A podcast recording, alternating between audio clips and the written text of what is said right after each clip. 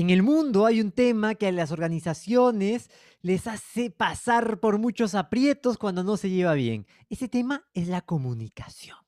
Cómo trabajar la comunicación dentro de tu empresa o tu emprendimiento. Si quieres saberlo, hoy día tenemos una entrevistada maravillosa, así es que este programa es para ti.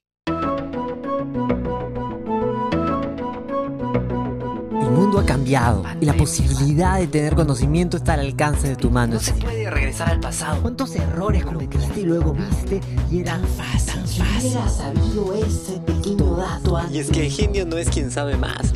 Genio es quien sabe aplicar. Soy David Laurent y bienvenido a Por qué nadie me lo dijo, el espacio donde entenderemos cómo tomar mejores decisiones y cómo cambiar nuestros comportamientos para mejorar nuestras vidas y negocios.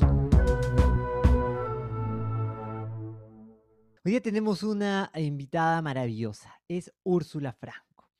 Ella es ganadora de Women Marketers 2019, categoría Marketing, premio de mercado negro e Ipsos. Máster en Dirección de Recursos Humanos, autora del libro El CEO de las tablas y romper la cuarta pared, expresidenta de la Asociación Peruana de Comunicación Interna y profesora de la Universidad de Piura y Creana. Además tiene varios roles de, gerencias, ha vivido en el mundo de la consultoría y en el mundo corporativo. Si alguien sabe sobre comunicación interna, es Úrsula. Así es que vamos con la entrevista. Bienvenidos a Por qué nadie te lo dijo. Hoy estamos con Úrsula Franco. Con Úrsula, a Úrsula la conocí en un proyecto, fue muy interesante. Eh, Sabes, tuve que hablar a, algunos gerentes sobre eh, los sesgos cognitivos, Y ahí... Eh, eh, se me, metió a la cabeza mucho cómo influyen nuestras decisiones de comunicación algunos errores que podemos este, cometer por estos saltos que damos en nuestra racionalidad. He conocido a Úrsula, que eh, además tiene una, eh, un par de publicaciones maravillosas que hoy día vamos a hablar. Así es que, Úrsula, ¿qué tal? ¿Cómo estás? Hola, David, muy contenta en este día soleado que nos ha tocado grabar, así que muy contenta de estar aquí en esta entrevista contigo. Úrsula, eh, estuve revisando tus, tus libros, eh, muy interesante, muy interesante. Más adelante he, escogido un par de citas que tienen que ver mucho sobre, sobre el tema de hoy. Hoy vamos a hablar sobre la comunicación interna. ¿Qué tenemos eh, que preocuparnos dentro de, de la organización para cuidar la comunicación? Que es un tema tan complejo. Y quiero empezar con esto. Úrsula, ¿tú sientes que, a mí me ha pasado mucho, que todo lo atribuyen a la mala comunicación? O sea, hay cualquier problema del mundo y dicen, no, lo que pasa es que hay un problema de comunicación, ¿no? Eh, ¿Sientes lo mismo? ¿De qué se encarga realmente la comunicación interna? Es bien curioso y porque esto me ha pasado hace poco eh, en la chamba, ¿no? El, digamos, el, el gran culpable podría ser, estuvo mal comunicado, o yo pedí que saquen más este, correos, hagan más activaciones. Eh, o sea, sí es cierto que si uno no lo comunica bien, pierdes oportunidades, quizá pase desapercibido, pero no todo es comunicación. A nosotros, los comunicadores, nos encantaría que así fuese, pero lo cierto es que necesitamos evidencias, necesitamos data, necesitamos demostrar que lo que estamos comunicando podría ser una excelente campaña con un gran concepto, pero si no hay nada de atrás, es flojo y realmente ahí va a ser una mala comunicación. Así que creo que es parte de educar al cliente interno o externo de decir qué quieres comunicar y qué hay detrás de esa comunicación. Es, hay una promesa, bueno, ¿la vas a cumplir? ¿Cuándo y cómo? Y la pregunta es, ¿cuál es el equilibrio, no? Porque está dentro de la parte operativa. Eh, y, la comunicación también tiene que acercarse pues a esa parte operativa porque tú tienes que conocer el cómo, ¿no? Entonces, ¿cómo, cómo tú trabajas ese límite eh, para que el cliente interno no se sienta pues este, que estás eh, entrando en sus procesos, ¿no? Eh, que estás invadiendo la cancha. ¿Cuál es ese límite? ¿Cómo manejas ese, ese, ese borde? Mira, eh, creo que mi experiencia como consultora, ya 10 años de consultoría, 10 en comunicación interna y unos 13 en relaciones públicas, sí ha sido algo que me ha ayudado a entender de una manera distinta o abordar de repente al cliente como consultora siempre. Es decir, buscando un espacio, no solo centrándome en la comunicación interna per se, sino de repente ya en los mismos procesos. Yo creo que cuando tú puedes dar algo más que solo eh, la parte comunicacional, que es muy importante, eh, eso te permite estar en otras conversaciones del proyecto, ¿no? Más o menos así ha sido mi approach. Eh, como te digo, 10 años de consultoría, luego ir a realmente una empresa a, que lo que piensas se ejecute y veas, también ha sido todo un aprendizaje alucinante para mí. ¿Y cuál es el, primer, el primer paso que tú recomiendas cuando tienes que dar este soporte? ¿no? Porque en la comunicación interna nosotros vemos más que el fondo, la forma, ¿no? Eh, en cómo impactar eh, a, toda la organización. ¿Cuál sería el primer atributo que crees que alguien que se dedica a esto debe considerar? El atributo, yo creo que eh, mente de explorador podría ser un atributo, ¿no? Curiosidad y exploración extrema del el problema que te plantean o las posibles hipótesis, porque también hay clientes que van y te dicen, yo quiero que lo comuniques así, A, B, C, y te deja un poco sin capacidad de maniobra. Entonces sí creo que si vas con una, una mentalidad de exploración, también soy fan y me encanta desde que trabajaba en la consultora los diagnósticos. En realidad me encanta ese trabajo de escuchar a la gente, de conocerla, de poder tener eh, otro, otro feeling y otro acercamiento, creo que eso es básico también. ¿Y, no sientes que hay una barrera para el diagnóstico? O sea, eh, un poco lo que me ha pasado en mi experiencia de consultor es que cuando tú propones un diagnóstico hay, cierta ansiedad en el cliente. La ansiedad de que no, pero ¿qué diagnóstico? O sea, eh, se, me, se me incendia todo. O sea, yo necesito acción ya, ¿no? Eh, entonces, eso es una dificultad, ¿no? Porque no podemos accionar tan rápido. ¿Cómo, ¿Cómo logras vencer esas barreras tan grandes que tiene el diagnóstico? Sí, tiene, tiene barreras. Ahora he visto menos, ¿ah? déjame decirte. Sí, antes era como, uy, ahora, y encima quien te contrataba decía, por favor, eh, enséñame primero lo que va a salir en el reporte de manera general eh, para estar preparado, preparado. Eh, pero mira, ahora último, lo que he visto más bien es que clientes internos nos dicen, ¿tú crees que podemos activar sesiones de escucha? Hacemos focus, aplicamos una encuesta, ustedes se pueden reunir con la gente. Sí hay bastante necesidad, yo creo, real de, de escuchar. También ha sido, creo que un aprendizaje en otros momentos y en otras organizaciones que sí, pues por diagnosticar te pasas la vida entera y ya se nos vino otra pandemia y no hacemos nada, ¿no? Pero eh, realmente hay que tener ese equilibrio de, de repente no es el gran diagnóstico, pero sí puedes hacer un acercamiento para entender a tu público y también lo he visto de manera, digamos, express y que ha funcionado. Y si no pasan cosas terribles, no quiero citar eh, una de, una de las partes del, de tu libro, Romper la cuarta pared, que de hecho búsquenlo, este, es un libro maravilloso, eh, porque además trae conceptos del teatro, ¿no? Conceptos del teatro, que además ahí creo que compartimos esa, esa vena artística. Eh, eh, yo ve, lo que veo en el, en el, teatro es tal cual se ven las organizaciones, ¿no? Entonces ahí, tienes una cita, voy a leerla tal cual. Varias veces en clases he puesto el ejemplo sobre una empresa que decidió celebrar un aniversario importante en el mejor restaurante limeño. Contrató a la orquesta de moda y decidió que el menú debía darse casi eh, el que se elige para una boda. Total, se trataba de festejar algo así como las bodas de plata o de algún metal. En corto, cuando nos tocó hacer un diagnóstico de comunicación interna y nos pidieron agregar una pregunta sobre la fiesta, la gerencia intuía que no había gustado. Resultó que pese a todo el cariño que, eh, con el que se organizó este aniversario, la gente salió descontenta. En resumen, la fiesta fue hecha para los administrativos. Esa experiencia se puede, puede ilustrar muy bien el problema de no hacer diagnósticos, ¿no? Así es.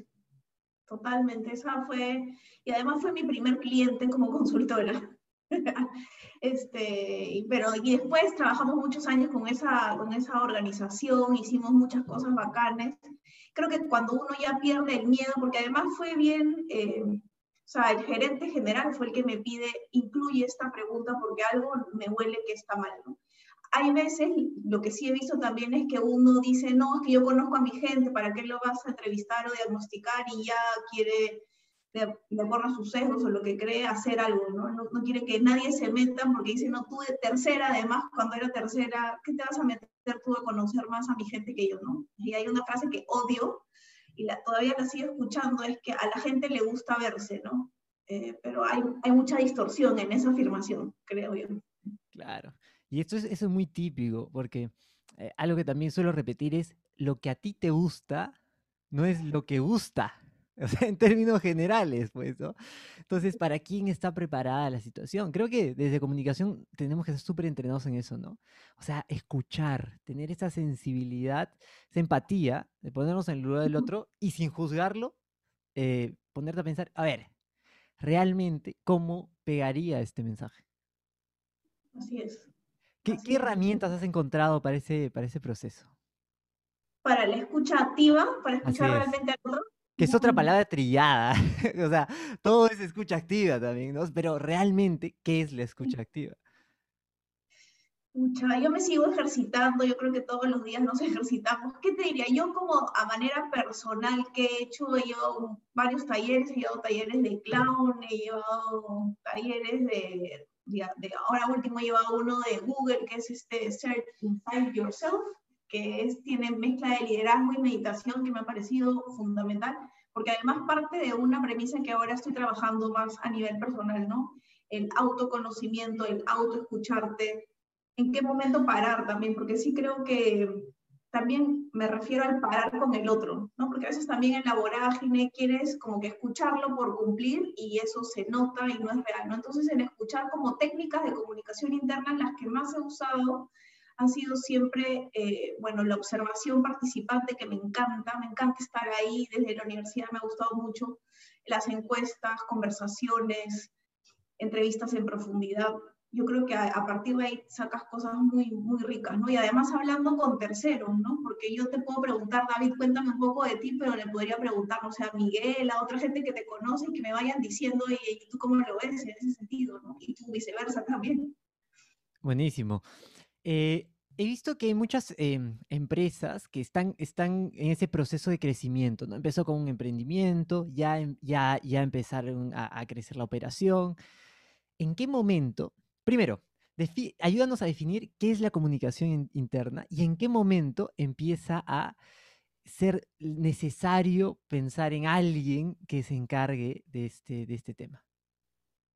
Mira, yo, yo diría que la comunicación interna es el habilitador ¿no? Es lo que te habilita poder eh, llevar adelante tus proyectos, dar a conocer tu estrategia de negocio. O sea, yo no creo que es imposible pensar en que algo sucede en la organización sin que pase por un proceso de comunicación. Así que es una herramienta, un habilitador de alineamiento a nivel interno.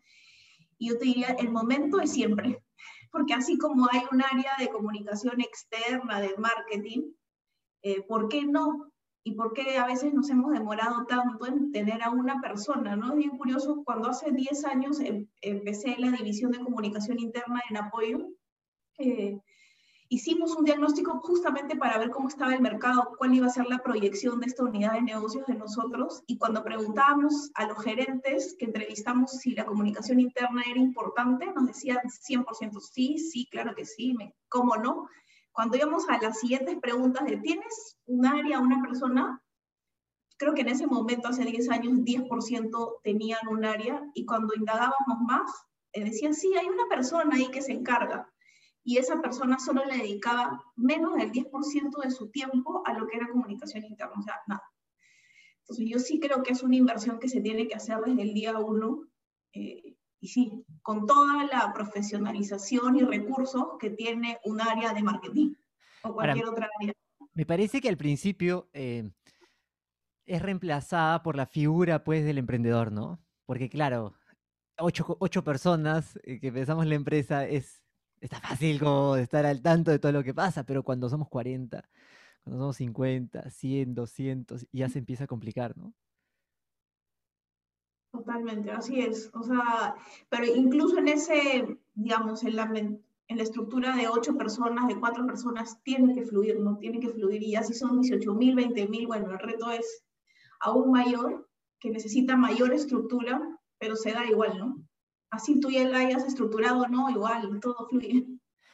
Uno de los peores eh, errores que cometí alguna vez eh, en estos procesos de comunicación interna es no leer bien el estilo de comunicación de la organización.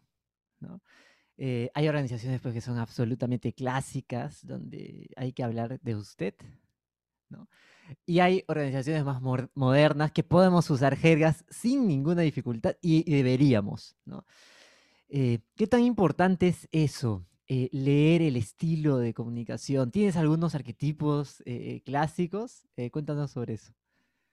Mira, sí, he visto de variedad, variedad infinita, ¿no? De muy rígidos, yo diría que hasta casi inflexibles, ¿no? O porque tenían una presencia mediática muy menor, consideraban que así tenía que ser a nivel interno, eso, eso he visto mucho en la consultoría. Otros más arriesgados, más simples. Yo creo que el denominador que he visto en 10 años es si todavía un estilo que les cuesta soltar, o sea, tiene que pasar algo para que realmente se atrevan a probar cosas nuevas. Con algunos clientes que yo tuve, eh, digamos, más tradicionales, eh, felizmente teníamos una contraparte que decía, ya probemos, ¿no? De a poquito vamos probando. Pero yo creo que hay mucho miedo a que no sea lo correcto. Eh, y sí, pues es bien importante también nosotros como comunicadores adaptarnos a ese estilo, pero yo diría que sí, que ese estilo no, no carcoma tu, tu creatividad y tu forma de ser, porque si vas a tener que encajar todo, bueno, sería totalmente aburrido para mí en ese sentido. Claro, y, ahí está la construcción a partir de las restricciones, ¿no? Eh, yo soy un convencido, eso es polémico, ¿ya? Pero yo soy un convencido que dentro del arte, mientras más restricciones tienes, es mejor. O sea, te vuelve más creativo, porque tienes que inventar más cosas, ¿no?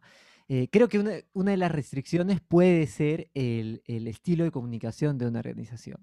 Otra eh, puede ser el presupuesto. ¿Qué otras restricciones encuentras clásicas dentro del área de comunicación interna? Sí, lo que has dicho, o sea, restricciones en presupuesto, en personas, porque de repente hay una persona pero no te da gasto, en no tener porque también hay un mito, ¿no? Que como ya hay una persona, ya es suficiente esa persona encargada de comunicación interna, pero eh, pierdan de vista que es necesario también un equipo creativo de diseñadores, no es como así cualquiera comunica, o sea, tiene la misma profesionalización que un área de comunicación general, externa, interna, entonces eso es lo, digamos, las restricciones, restricciones de líderes que no quieren hablar, que dicen, ¿para qué? ¿Por qué tendría que hacerlo si ya ustedes lo están haciendo? Que pasa mucho con el área de recursos humanos también, ¿no? Cuando hablamos, por ejemplo, de clima laboral. ¿Yo para qué me encargo si tú estás para hacerte cargo? ¿no? Entonces yo te diría que esas son las básicas. ¿Has sentido este estereotipo que la gente de comunicación interna son los que están webbing en la empresa? los, así como los muy artis, los muy Los pastrulos, los pastrulos, son los pastrulos. No he, visto tanto, ¿ah? Mira, mira, habiendo tratado con tantas empresas, no, no, más bien lo veía antes, ¿no? Cuando yo decidí la carrera, ¿no? Ah, como que comunicaciones bien fresh, pues, ¿no? No, no me compares con otras carreras que tenían mis amigos. Pero, pero, es que hay mucha chamba detrás. O sea, yo todavía lo he visto en varias organizaciones, sobre todo las medianas, ¿no? Las que están dando el salto de la estructura y están empezando a ordenar sus procesos que sienten que esto puede ser un hueveo, ¿no? Eh, y cuando se empiezan a meter dentro de todo lo que hay, este, no, hay mucha cosa técnica, hay muchos procesos, hay muchos procedimientos, hay, muchísimo trabajo, trabajo detrás.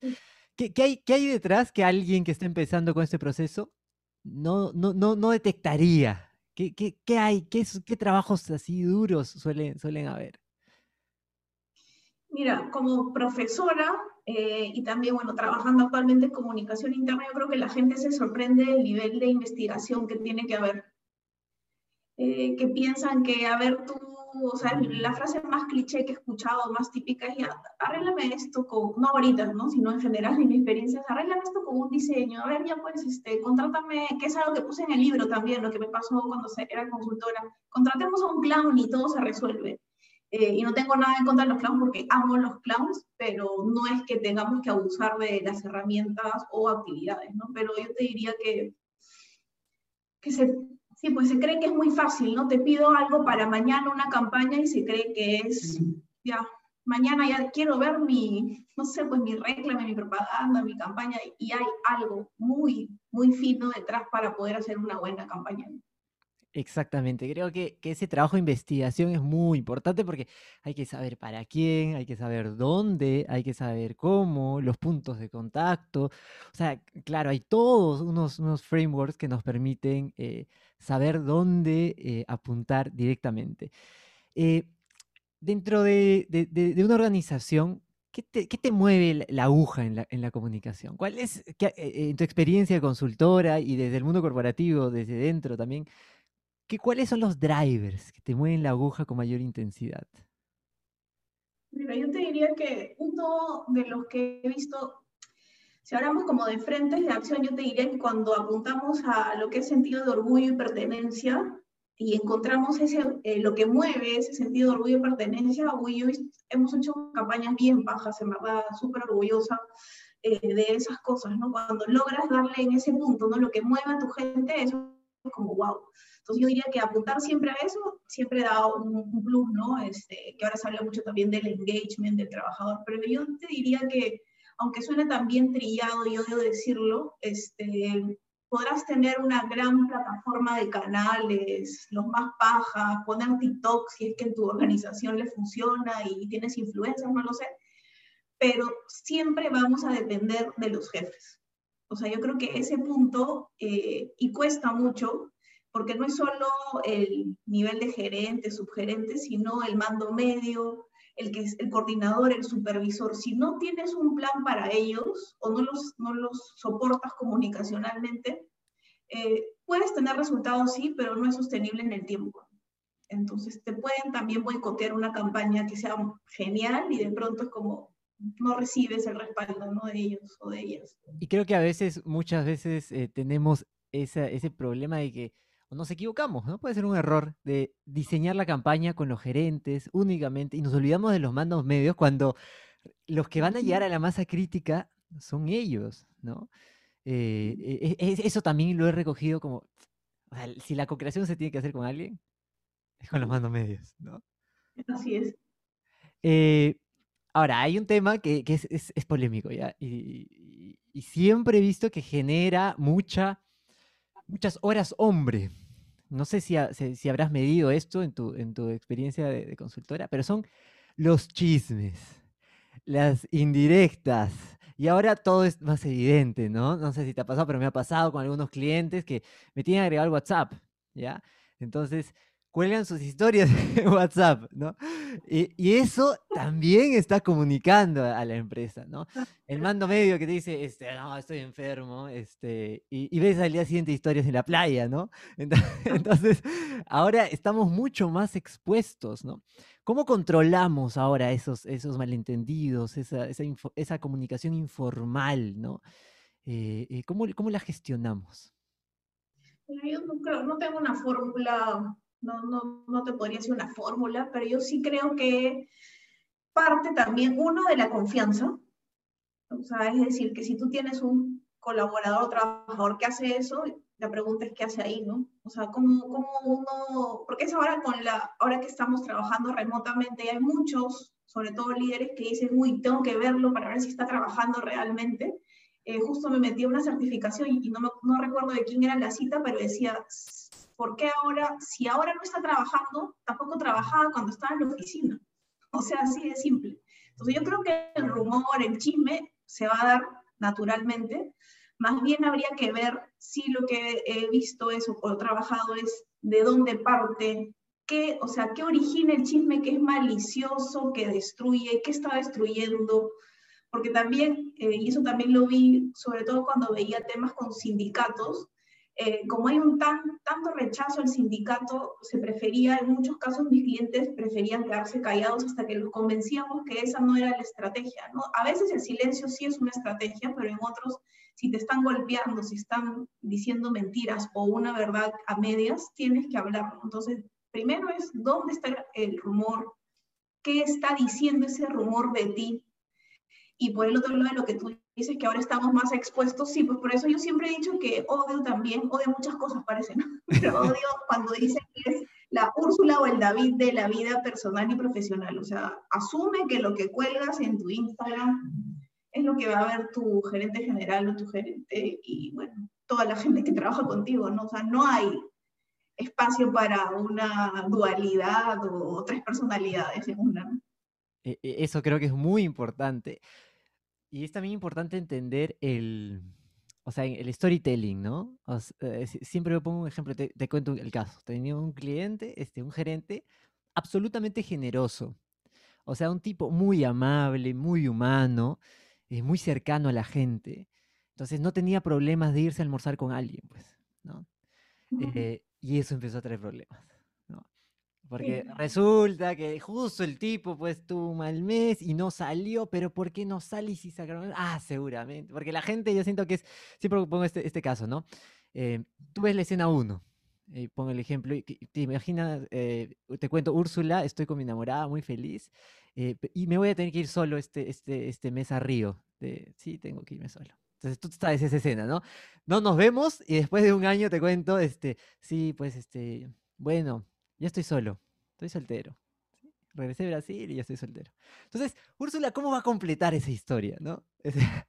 ¿Qué, ¿Qué, va a poner ahí? ¿Qué ingredientes va a agregar en esa historia? ¿Qué pasó en Río, dirá, no?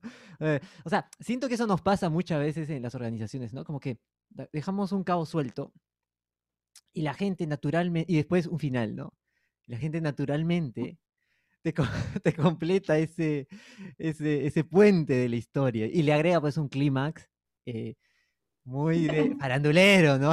tipo, tipo Ampay Magali, ¿no? ¿Cómo, ¿Cómo controlar la narrativa, ¿no? ¿Qué, qué tan importante es que, que, que, el cliente interno, que el líder, sepa la narrativa, sepa sobre cómo se cuentan las historias y lo que provocan los vacíos en la historia?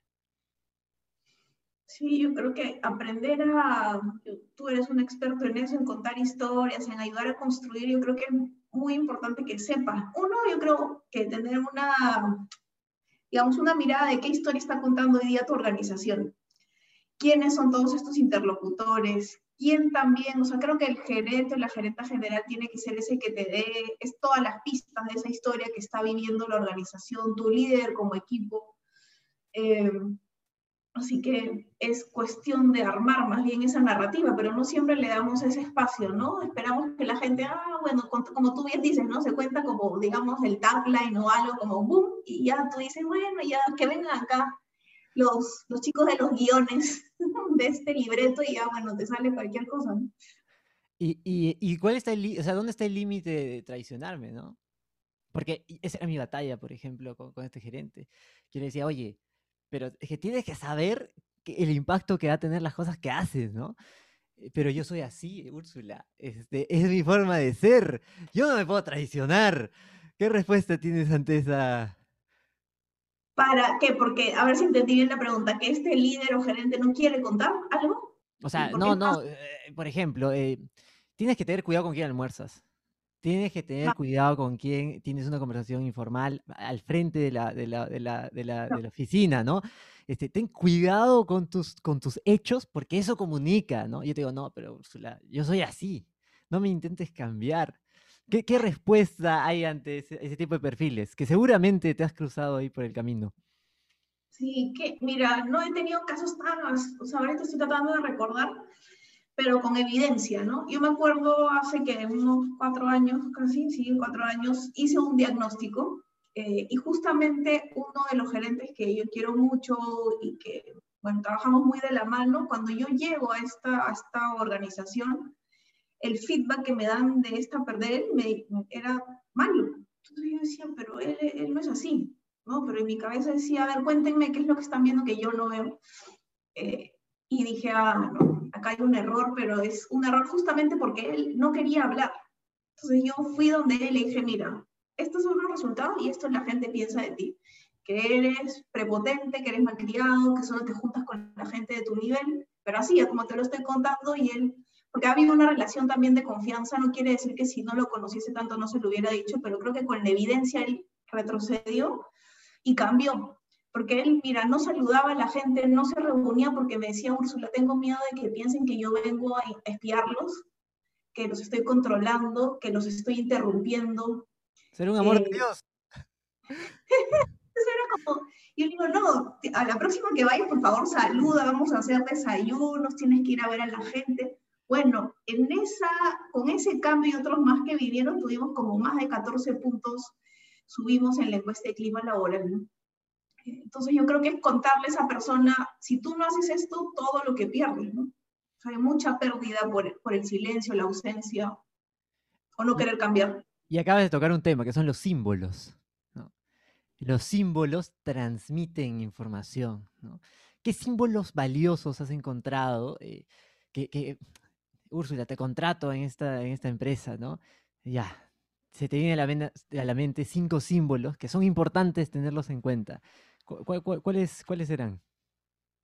¿Cuáles eran? ¿Cuáles símbolos? Yo creo que el símbolo, no sé si es símbolo, si estoy respondiendo correctamente, pero la cultura y cómo esa cultura se convierte en símbolos, ¿no? En tradiciones, en rituales, eh, en momentos clave, ¿no? Hay símbolos en algunas organizaciones que son ceremonias, ¿no? Ceremonias, por ejemplo, de tiempo de servicio, para otras de repente ese no es un símbolo en un espacio eh, mágico o importante, ¿no? sino que son otras cosas. Entonces, depende mucho, yo diría por eso, el símbolo depende de la cultura, de lo que se ha instaurado.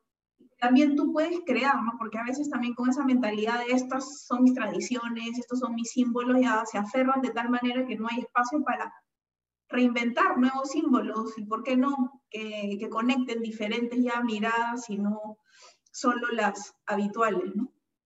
Eso es, eh, lo que acaba de decir es fundamental, ¿no? esas ceremonias que a veces eh, pueden pasar como una actividad más, pero no, son fundamentales. O sea, la eh, Kahneman habla sobre el, el, yo que recuerdo y el yo que experimento, ¿no?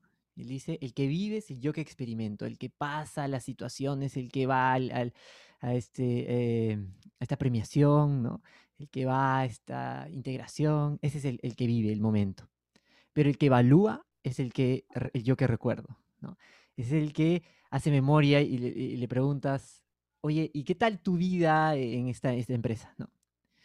Entonces, ya, ya, no, ya no experimentas en ese momento, en ese momento recuerdas. Entonces, esas ceremonias, esas cositas que hemos hecho para sembrar recuerdos de los que yo pueda jalar para evaluar eh, mi experiencia, de ahí nacen, ¿no? De estas pequeñas... O sea, creo que esto tiene un sentido mucho más pragmático del que, del que, se, del que se ve, ¿no? Eh, hay muchísimo, muchísimo detrás, detrás de esto. Eh, ahora, saliendo de esa reflexión, ah, hay, hay, una herramienta de comunicación muy valiosa que, que yo creo que en algún momento se jodió, ¿sí? ¿En qué momento se jodió el correo electrónico, Úrsula? Explícame eso, porque de 9 de cada 10 empresas a las que voy ah, tienen problemas complejos con la gestión de los correos electrónicos, ¿no? ¿Qué pasa con los correos electrónicos? ¿Qué pasa con el correo y qué está pasando con el WhatsApp también, no? Este, yo diría que...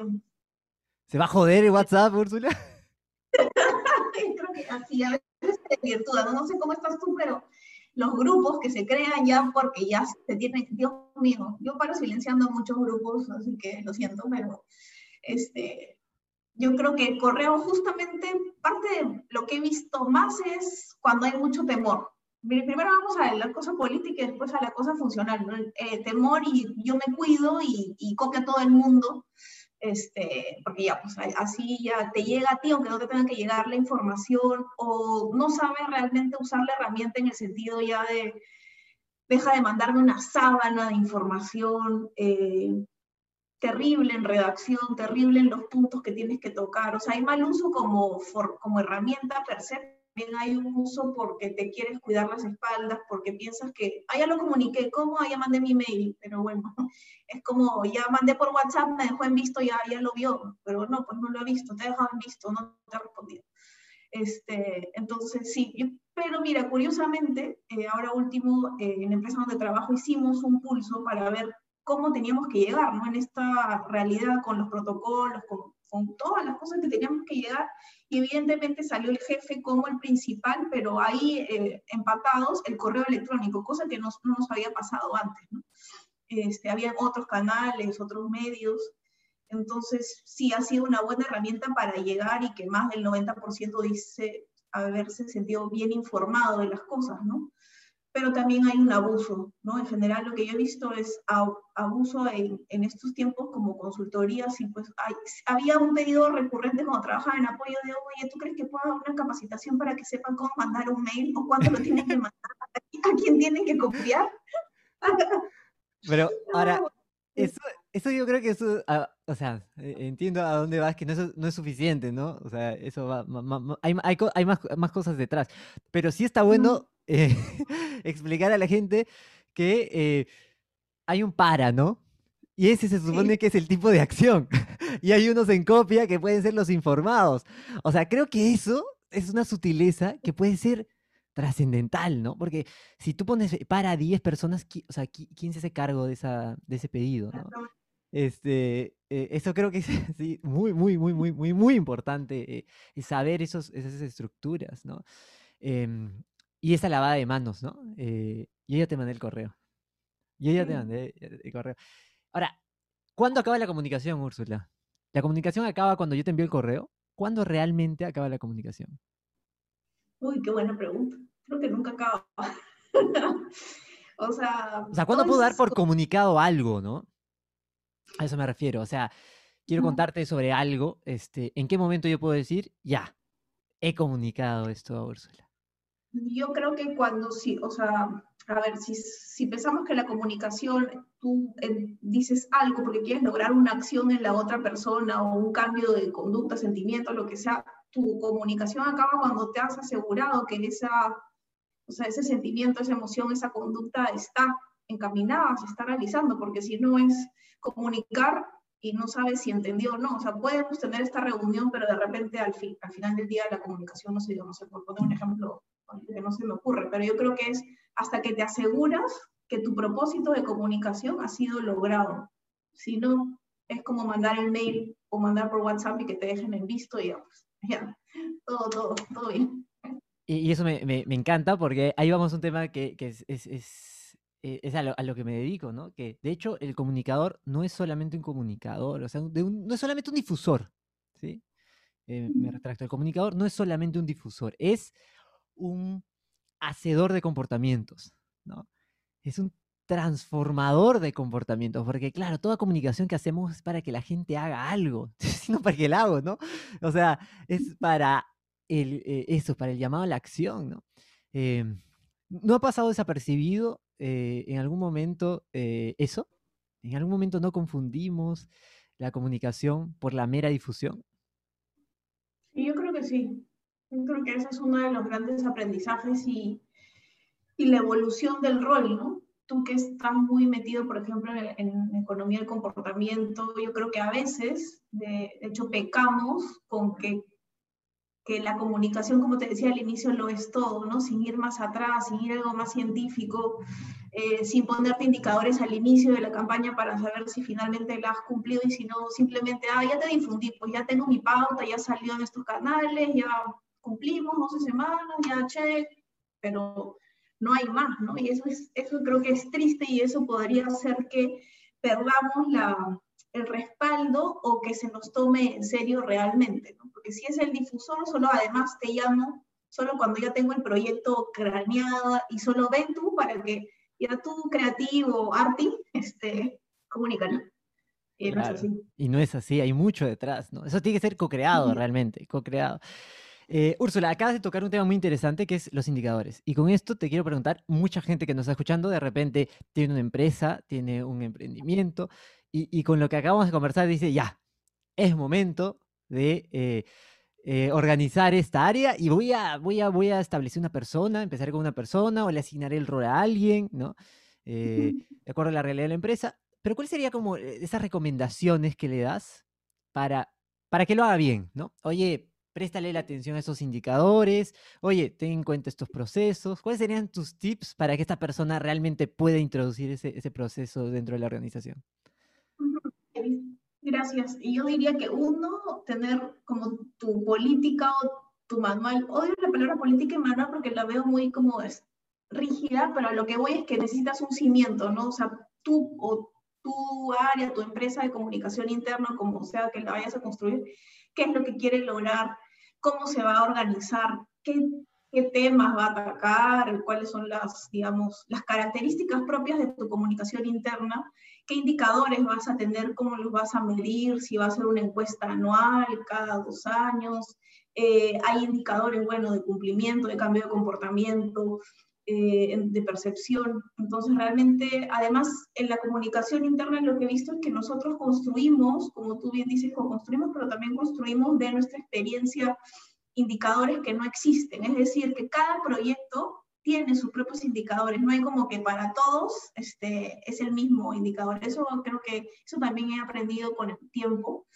eh, porque al inicio a veces creo que nos quedamos mucho en la satisfacción y, por ejemplo, número de asistentes o número de gente que dio like o, o puso no sé qué cosa en el comentario, ¿no?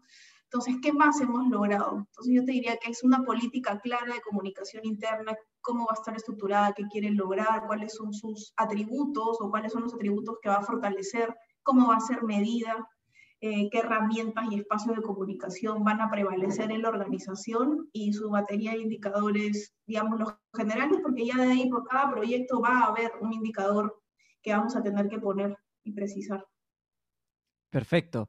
Perfecto, porque eso es importante, ¿no? Tener ese, ese manual hasta... Eh, pasa mucho, si no, no aprovechas al consultor, si no, no aprovechas al área, tienes que saber, o sea, yo creo que eso es importante, ¿no? Que, que el emprendedor, la, persona o el ejecutivo que, tiene a cargo esto, tiene que meterse en el tema y tiene que saber como un poquito de todo lo que implica comunicación interna para, para sacarle el jugo al, al área, ¿no? Así es, y creo que ahí lo que podría añadir es que además esto va a evolucionar, ¿no? O sea, en, la experiencia he tenido clientes que estaban en un nivel muy básico, pero otros que cuando nos han contratado o me han contratado ya tenían un tiempo trabajando comunicación interna. Entonces ahí evidentemente el área cambia o migra de acuerdo a su nivel de madurez, ¿no? Porque de repente yo tenía clientes que no tenían nada, o sea, ni un correo de, de nada para mandar nada, ni un espacio para publicar cosas, estoy hablando hace 10 años, 12 años entonces era crear cosas que no existían. Y habían otros más bien que tenían y ya, el, digamos, la demanda o la necesidad era distinta. Perfecto. hay, hay, un, hay un heurístico que, que, me encanta y quiero empezar con una frase de Facundo Cabral. ¿ya? Facundo Cabral me encanta porque era un loco, pues este... Era un loco, pero consecuente, ¿no? o sea, el tipo no tenía casa, este, vivía en hoteles, eh, era un tipo maravilloso. Tenía una frase que, que, que decía, Em, una bomba hace más ruido que mil abrazos, ¿no? Eh, pero hay más gente dando abrazos que tirando bombas. Eh, y con esto quiero ir al tema, y eso es el sesgo de disponibilidad, ¿no? Lo que está en nuestra cabeza, nosotros tomamos decisiones respecto a lo que está en nuestra cabeza, ¿no? en nuestra memoria. ¿No será que muchas veces enfocamos nuestros esfuerzos eh, de comunicación por esos focos tóxicos ¿no? Por esos tres sujetos que te hacen ahí alboroto y, y, dejamos de chambear para los 97 que realmente están absolutamente comprometidos. Sí, eso me hace acordar a otro cliente, ¿no? Que era, justo era con respecto al, al sindicato, ¿no? Y tengo una, creo que no sé si está en el libro, ¿no? Pero también lo cuento en clases, es que como el sindicato había, se había manifestado, había hecho un plantón y de ahí otras tantas cosas, eh, los gerentes dijeron, no hacemos nada. O sea, de acá a diciembre no se hace nada, no hay fiesta, no hay tal, tal, tal. Y bueno, armamos un comité y dijimos, o sea, justos no pagan en su cabeza por pecadores, ¿no? Aparte, bueno, eso es otra, tenemos a 500 personas por 100, o sea, la cosa tiene que seguir. Y como bien dices, no era el foco en que primero acá había una percepción muy equivocada de algunas cosas, ¿no? Pero a veces sí, pues, te, digamos, te fijas en los que no están de repente contribuyendo, en los que, como tú dices, las bombas, y no en el panorama general, ¿no? Eh, y se descuidan muchas cosas, así que creo que esas, miradas sí tenemos que tenerla muy presente, ¿no? No, no distraernos y ver el bosque completo de la organización. ¿Tú cómo trabajas ese, ese sesgo del actor observador, ¿no? Que nos dice que cuando tú estás en la cancha ves una cosa y cuando eres el tercero ves otra. Tú tienes, creo, eh, la suerte de haber pasado por ambos roles, ¿no? Porque cuando tú estás como consultor es más un rol observador, pero cuando estás ya a nivel corporativo ya es más rol actor. Eh, ¿Cómo haces para desprenderte, para desdoblarte, ¿no? Y que salga la Úrsula observadora? Bueno, eh, sí, pues yo creo que 10, 12 años de, de, consultora me ha entrenado el ojo, pero igual siempre tenemos nuestros paradigmas, ¿no? es difícil también y tienes que buscar a terceros, ¿no? Para que te ayuden. Entonces ahí yo siempre recurro a, a conversar con la gente y es algo que de verdad eh, me encanta. O sea, en esta pandemia ponte, hemos activado varias sesiones de escucha y realmente disfruto hablando con la gente. O sea, hemos tenido focos con chicos en las minas, en otras partes de, no solo del Perú, sino en, otra, en otras localidades. Y es como, oye, tomar conciencia, ¿no? De repente había cosas que sí teníamos en la cabeza y hay cosas que te, te, las ponen ahí y dices, ya, eso no lo estaba viendo y también lo escalo, ¿no? Entonces sí creo que tener la mirada del otro, escucharlo, es muy importante. Eh, e ir tratando de derribar tus propias hipótesis, ¿no? Con mi equipo también continuamente les pido, veamos qué hace la competencia, qué están haciendo otros mercados, o sea, no lo que estamos haciendo es suficiente, ¿qué más? No, no esta no es la fórmula, a ver, sigamos pensando en otras cosas, ¿no? Pero sí, es, es un entrenamiento constante, porque mientras estás dentro te es más difícil eh, tener la mirada del externo. Ya vamos a ir cerrando. Eh, ¿Cuáles son los... Antes de, entrar a eso, eh, hay un problema, hay, un, sesgo que es muy interesante, se llama el error fundamental. ¿Se escuchan los ladridos? ¿Sí? Un poquito. ¿Un poquito? He, adoptado una, una, perrita y a veces pone loca y me altera la cuadra. altera la cuadra, escucho hasta kilómetros que los perros tienen. Eh, ¿Qué? ¿Cómo se llama? Retama. Retama. Sí, es una bebita cusqueña. Este, le hemos traído desde Cusco. Este. ¿Sabías que hay, un perro que es eh, el perro de pastoreo andino? Se llama Chiribaya. Y es de esa. Hemos descubierto que es de esa raza. Ah, muy interesante. Bueno, este, ese aparte canino. Eh, te comentaba este error fundamental de atribución, que es la tendencia que tenemos a, cuando preparamos algo, en este caso una comunicación, de no imaginarnos las emociones y el contexto y los factores externos al cual va a estar expuesto el, receptor. Eh, y, esto yo, lo, rescaté eh, leyendo el CEO de las tablas, ¿no? Eh, que decía, si puedes explicarle a un niño de 5 años lo que tienes en la cabeza y este lo entiende, lo has logrado. La comunicación es lo que el interlocutor entiende. No basta que prepares tu discurso con mensajes claves. ¿Se imaginan un gran guion sin un buen director y actor? Eh, ahí yo rescataba mucho la, simpleza, ¿no? Eh, ¿qué, tanto caemos en ese error de no imaginarnos todo lo que hay? Y sobre todo ahora en tiempos de pandemia, ¿no? Em, me pasa, no sé si te pasa, eh, lo que me acaba de pasar con el perro, ¿no? que estás en una, reunión y los perros empiezan a ladrar. He visto gente que está ahí tranquila y viene el hijo y le hace un raideo y le empieza a atacar, ¿no? O sea, eh, ¿cómo, ¿cómo gestionamos la comunicación ahora con tantos impulsos que, que, que, no controlamos, ¿no? Mira, con paciencia, porque bueno, Retama no se va a callar y los niños no se van a, o sea, es así. Entonces yo creo que con mucha paciencia, que eso tenemos que tener claridad sobre eso, más flexibilidad de la que tendríamos, teníamos antes, también creo que es bien importante. Eh, para poder llegar a la gente, conectar. Eh, lo que estoy viendo ahora también mucho, por ejemplo, en estos momentos es para quienes trabajamos desde casa, que no todo tiene que ser sincrónicamente también, ¿no? Y creo que hay una obsesión porque todo mm. sea sincrónico y más bien hay que adaptarnos y trabajar en asincrónico para, para poder ser más productivos, eficientes y la gente no esté tan agotada por N reuniones que no son necesarias. Entonces yo creo que uno ser consciente del contexto, como tú dices, de, la gente de tu equipo, ¿no? Ahora, igual nosotros, pensando en mí como responsable de un área de comunicación interna frente a 6.000, 5.000 personas, bueno, estamos justamente haciendo un estudio, ¿no? Para ver diferentes cosas, pero tengo ahí que buscar un equilibrio, ¿no? Para que llegue a todos, para que la mayoría esté satisfecha con, con lo que se comunica. También. Eh, Tú has visto entre entre estos años pues, de vida profesional que has empezado a trasladar tu rol eh, organizacional o laboral a tu vida? O sea, ya tu vida, la comunicación de tu vida, la gestionas de otra manera. La comunicación en mi vida la gestiono, qué buena pregunta. Eh, sí, trato, y por eso te estoy diciendo que ahora último, sobre todo, me estoy metiendo a muchos cursos que tienen que ver con, con mi rol, ¿no? Conmigo, con mi comunicación.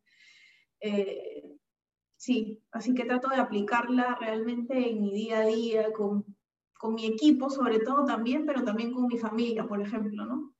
Mi familia, con mis amigos. Entonces, sí. Es muy interesante porque cuando uno empieza a meterse en un tema, este, no sé si te pasa esto. Eh, me pasa un montón que empiezo a trabajar un tema con una empresa y después yo veo que yo en mi casa tengo un problema del cual yo estoy dando consejos, me siento un traidor, ¿no? Digo, David, ¿qué estás haciendo? Y en ese momento empiezo como a reformular todo para ser consecuente. ¿Te, pasa eso en tu día a día? Sí, sí, o sea, me doy cuenta que, oye, ¿por qué con, en una reunión de trabajo sí lo puedo decir, ¿no? Este, ¿Y por qué con mi familia, mi papá, mi hermano, no? O sea, ¿cuál era el propósito de esta llamada? No era irnos por la gente, sino decirles lo que quería decirles, ¿no? Entonces, Sí, y también creo que cuando uno trabaja más este, para justamente ver cuáles son tus prejuicios, paradigmas, sesgos, eh, caigo en cuenta más rápido cuando los estoy. No te voy a decir que soy infalible, que no cometo, este, pero es como que, uy, acá, no, o sea, ese no es el camino, regresa, de reversa. Este, así que sí, eso es paja. A mí me, parece paja eso, ¿no? Estás continuamente ahí pensando. Y que es, un, eh, es como una, buena práctica, ¿no? Empezar a, creo que es el mejor entrenamiento que uno puede tener, empezar a trasladar a su vida lo que está vendiendo, ¿no? Pues no puedes vender lo que no compras. Eh, para cerrar, Ursula, en este espacio eh, se llama ¿Por qué nadie me lo dijo? este podcast. Eh, y la idea es, esos momentos pues donde la embarraste y después te dicen, oye, pero ¿por qué no hiciste esto? Y tú, ay, si me lo hubiesen dicho antes, ¿no? no hubiese cometido esta desgracia, ¿no?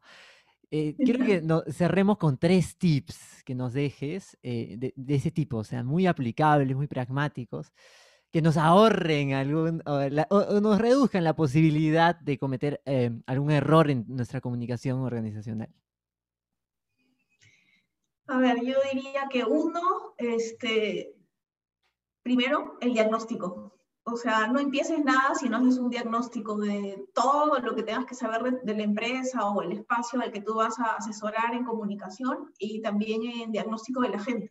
No, es solo la situación de lo que se habla, sino quiénes son tus stakeholders, interlocutores, para ahí tener una idea más clara. Dos, aliados con los líderes. O sea, sí o sí, esa tiene que ser una parte muy importante de tu acercamiento para la estrategia de comunicación interna, ver a todo nivel, ¿no? no solo los líderes, los gerentes eh, generales o los su segunda línea, sino ir más a los supervisores, al mando medio. Yo creo que eso es la diferencia.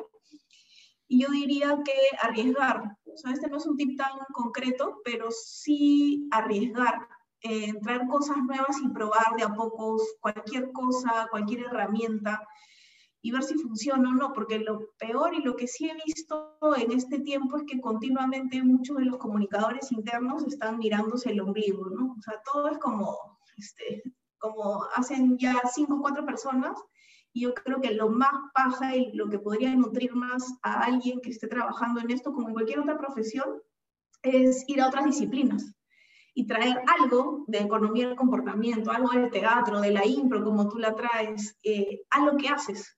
O sea, que eso me parece fundamental. Creo que tiene que ser un componente de creatividad y de multidisciplinario, ¿no? También para poder aportar. Bueno, muchísimas gracias, muchísimas gracias, Úrsula, por tu tiempo. Este, eh, salud, salud. Eh, esperamos que esto le sirva a muchas, a muchas personas. Eh, y nada, eh, cierro con eso que, dijiste que creo es fundamental para encontrar eh, motivación en esto que, eh, esto que es la comunicación, ¿no? El atar tus pasiones, ¿no? si a ti te gusta la música, estoy seguro que vas a encontrar 200 herramientas interesantes para asociarlo a la comunicación Si a ti te gusta el teatro, también. Si te gusta el rap, seguramente también, ¿no? Y de ahí, de esas combinaciones que uno puede encontrar absurdas, suelen hacer la magia. Muchísimas gracias, Úrsula. Nos veremos pronto, seguramente, en algún proyecto de la vida. Así es que nada, muchas gracias. Chau, chau, chau. Gracias a ti.